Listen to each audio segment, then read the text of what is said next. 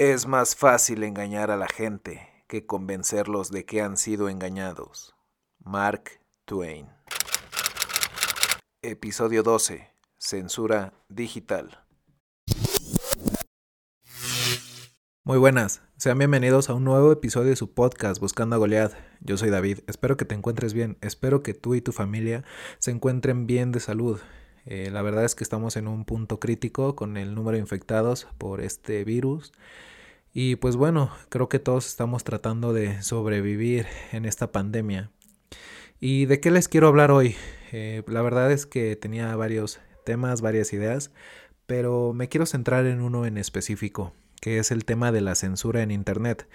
Porque bueno, eh, la semana pasada pasa esta situación con el Capitolio, pasa este tema con la censura en las cuentas de Donald Trump y bueno, la postura de nuestro presidente ante esa censura, donde, si no lo saben, pues a él no le parece que Twitter haya cancelado la, la cuenta de Trump, le parece que estas empresas están haciendo un mal y, y aquí pues veo varios puntos de vista, eh, no sé ustedes qué piensan, pero por una parte, Twitter, al ser una empresa privada, pues él dicta sus políticas, tanto para censurar sus políticas de privacidad, el manejo de los datos. Y pues obviamente no se puede incitar al odio, no se puede incitar a crear este movimiento armado. Entonces, por una parte lo entiendo perfectamente por parte de Twitter. Por otra, creo que existe esta libre expresión creo que tenemos el derecho a expresarnos. Entonces, eh, no sé en qué lado de la balanza me encuentro. Ustedes ya me dirán cómo, cómo lo sienten, cómo asimilan este tipo de situaciones. Pero están estas dos partes de la balanza, esta gran brecha, y creo que hay que buscar un equilibrio. Por una parte, Pienso que hay algo de positivo en la censura. Hay muchas personas que dan información falsa, que dan información que no es verídica, que malinforman y desinforman a la población y muchas personas se educan a través de las redes sociales de YouTube. Ahorita creo que YouTube es un gran buscador, como lo puede ser Google, para salir de ciertas dudas, para aprender a hacer ciertas cosas. Casi cualquier cosa la puedes encontrar en YouTube, un tutorial. Entonces, aprovecharse de esto para desinformar, pues no me parece ni correcto y creo que legalmente tampoco. Creo que le hace un gran daño a la humanidad en cuanto a eh, pues orillar o influenciar a las personas a hacer cosas que no están bien, que puedan atentar tanto contra su salud, contra las vidas de otras personas y que a la larga esto solo podría generar problemas. En algún momento he hablado sobre Rix. Rix es este personaje que bueno, ahorita se metió en una polémica, pero no es el tema. Ahorita el tema es eh, esta censura, ¿no? Él ha hablado en repetidas ocasiones sobre las teorías de conspiración, que la Tierra es plana, según él, que cree en cierta deidad, no, nunca especifica en cuál, pero cree en una deidad, cree que no existen eh, los virus que esta pandemia pues no existe, que más bien es una pandemia, no cree en las vacunas y, eso es un gran peligro porque como les digo, muchas personas se educan de escuchar a estos influencers, a esta gente famosa, que los hacen famosos sin mérito alguno. Eh, digo, creo que tiene su mérito el entretenimiento. Pero eh, hay personas que aportan muchísimo más y no son reconocidas, no se les da el valor.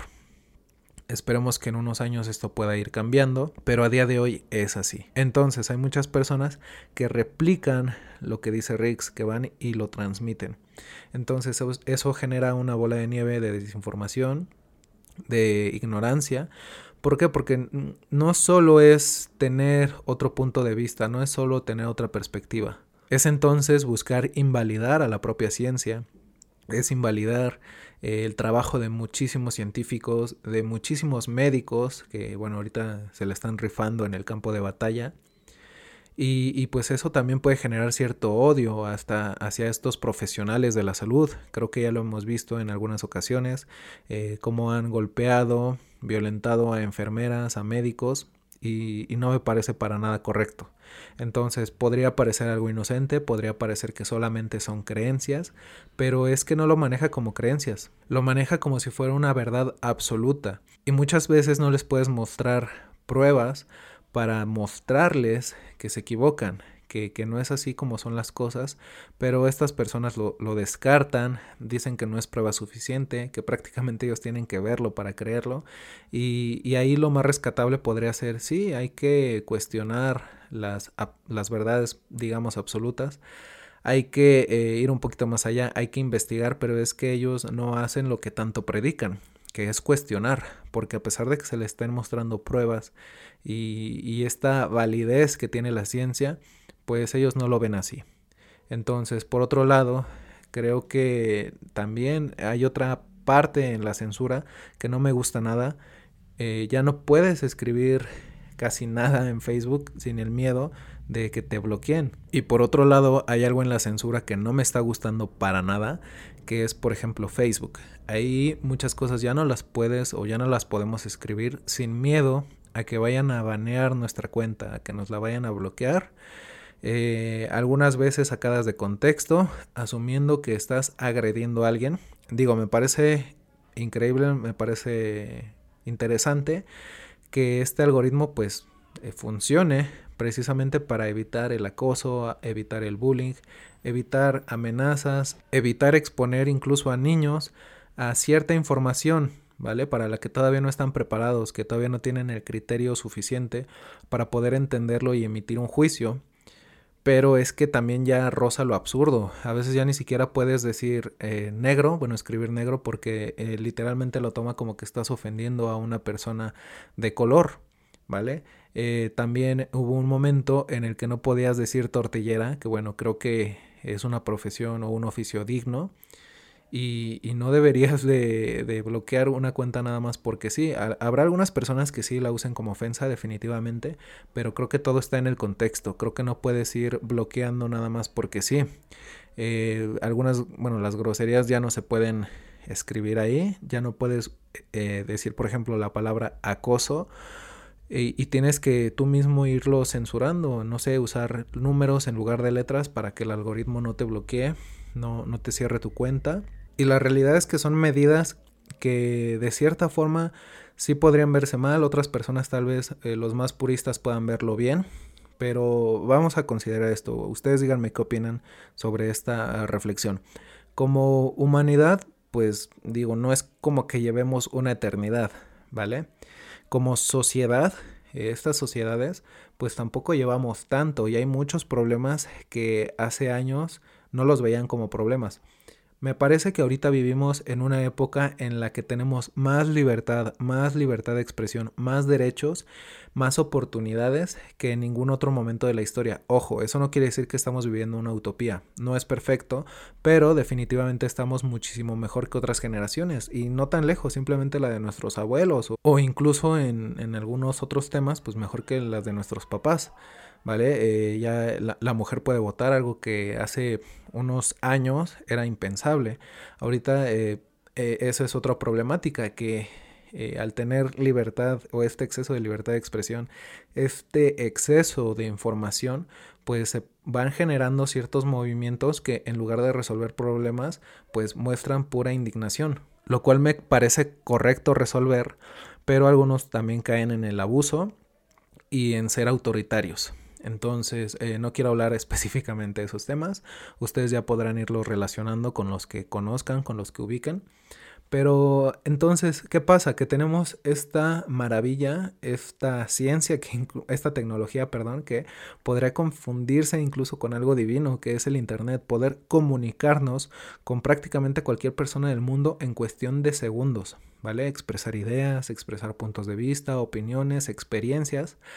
Pero ¿qué pasa? Que no estamos preparados para eso. La verdad es que es algo eh, en lo que es básicamente muy joven.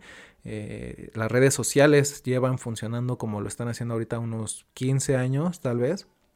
Entonces hay muchos problemas y hay muchas, eh, muchos elementos, muchos factores que no se pudieron haber previsto, que no se pudieron haber considerado y eso nos está trayendo ciertos problemas. ¿Por qué? Porque desde el principio eh, no tenemos ese criterio, no tenemos bien cimentados ciertos valores, no entendemos las opiniones como lo que son opiniones y eso es causa a veces de, de que haya estas guerras, de que haya estas cancelaciones que, que silencien a ciertas personas por lo mismo que no estamos lo suficientemente preparados para poder comunicarnos con todos porque es imposible que todos nos entiendan, ¿vale? A pesar de que hablemos el mismo idioma, tal vez eh, sacado de contexto una cosa puede significar otra completamente y eso no está para nada bien y créanme, no le beneficia a nadie.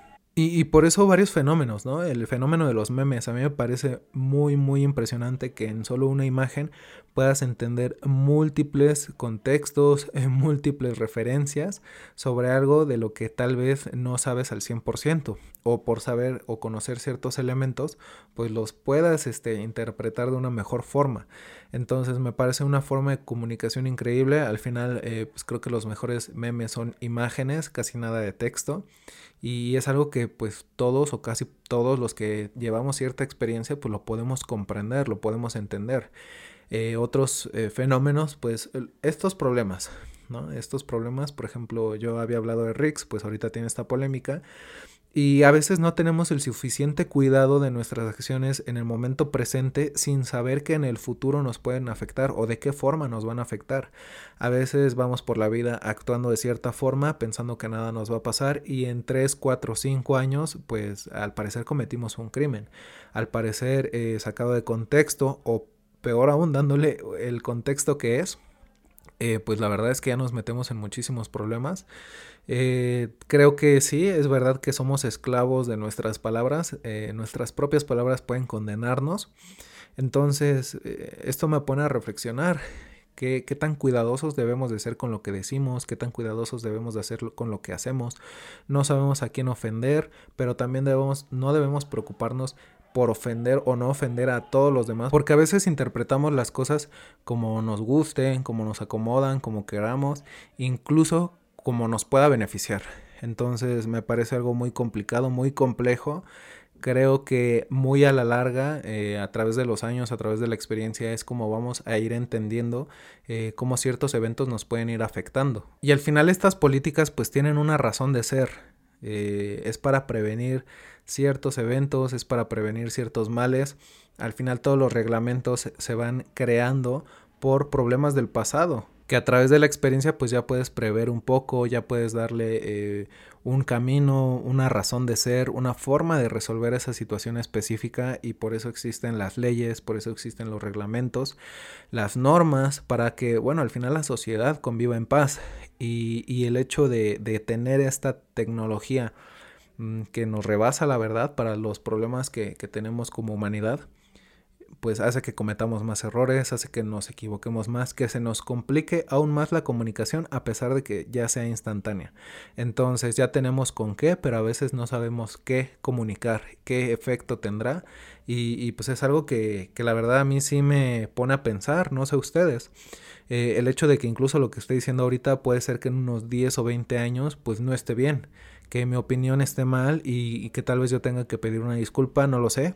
Creo que esa es la mejor forma en la que podemos actuar, ahora sí que con nuestros valores, con nuestros principios, con unos cimientos sólidos y que si nos equivocamos, pues mira, más adelante saber corregir, saber pedir una disculpa si es necesario, pero a veces no nos podemos limitar al qué dirán o a lo que piensen los demás. Creo que sería peor eh, no sernos fieles a nosotros mismos, decir las cosas nada más por caer bien a los demás, por darle gusto a los demás. Y eso me parece, como les digo, peor, porque entonces estamos negando nuestro verdadero ser y no podemos tener este desarrollo, no podemos cometer esos errores que al final nos van a llevar a corregirlos y a crecer, a, a desarrollarnos y a crecer como personas, como miembros de esta sociedad. Y lamentablemente hoy en día muchas personas condicionan su amistad por las opiniones que tengan sus amigos. Eh, si no piensas como yo, pues mira, no podemos ser amigos, te saco de mi vida, tan fácil como borrarte o bloquearte. Y no sé si está bien caer incluso en ese absolutismo, por así decirlo, que si no me acomoda, pues mira, con la pena. Creo que para eso existen ciertos botones que al final son una extensión de lo que podemos hacer en la vida real, que es silenciar a una persona, bloquearla. Al final en la vida real sería como pues evitarla, no verla, este, no frecuentar esos lugares. Y ahorita lo tenemos muchísimo más fácil. Es tan sencillo, no te lleva más de 10 segundos silenciar a una persona, no ver lo que hace. Y hasta cierto punto, pues puede traer un poco de paz mental, ¿no? ¿Sabes qué? Pues así ya no estamos en conflicto, así ni yo te molesto, ni tú me molestas a mí.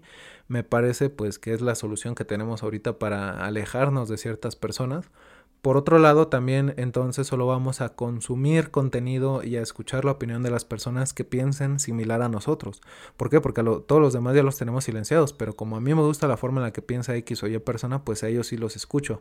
Y eso, en lugar de eh, fortalecer mi criterio, de poder explorar otros puntos de vista, de poder reflexionar si lo que estoy diciendo o haciendo está bien o está mal, pues simplemente me sigo hundiendo en la misma manera de pensar, me sigo retroalimentando con opiniones iguales a las mías, las cuales no le van a aportar, simplemente, eh, como les digo, van a fortalecer y endurecer esa perspectiva que tenemos tanto de las cosas como de las personas, hasta de nosotros mismos si yo nada más me, me, pongo a escuchar a gente que le parezco genial, a gente que dice que todo lo que hago está bien, pues me la voy a creer. ¿No? Y, pues eso me puede llevar a lugares donde tal vez no, no voy a crecer como persona, no me voy a dar cuenta de mis errores. Y tampoco creernos todo el hate, porque hay gente que solamente por diversión o porque bueno no tiene la suficiente educación pues solo busca molestar y afectar a los demás lo cual pues también considero bastante peligroso que las personas se crean esos comentarios negativos al pie de la letra sin reflexionar sin tomarlos como lo que son opiniones y todos somos libres de opinar todos tenemos esa facultad de poder opinar sobre el tema que sea. Que una opinión sea más válida que otra es diferente y con eso me refiero a que una opinión más válida es una opinión pues informada, ¿vale? Con argumentos, con unas bases, tratando de hacer a un lado los prejuicios, que sea lo más objetivo posible. Eso me parece una opinión más válida, eh, aunque no sea la más positiva. Por ejemplo, podría ser una crítica a mi podcast, ¿no? Donde podrían decirme, ¿sabes qué? Es que tu podcast no es interesante porque no hablas de temas actuales. Y bueno, es que para eso tengo otros proyectos. Tengo mi cuenta de Instagram, tengo mi otro podcast que se llama El Semanal Podcast. Eh, estaría muy bien que lo fueran a escuchar.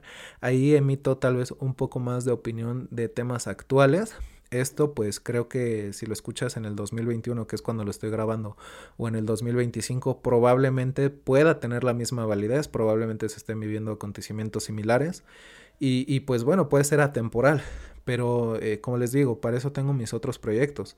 Si me dicen, ¿sabes qué? Es que la calidad de tu audio, la calidad de tu video no es la mejor pues eso a mí me sirve para entonces buscar otras opciones. Ahorita pues al ser un proyecto muy muy joven, pues tampoco es como que pueda o quiera invertir demasiado eh, en hacer crecer algo que bueno, apenas está en pañales, apenas estoy eh, creo que madurando a la hora de transmitir, a la hora de compartir con los demás.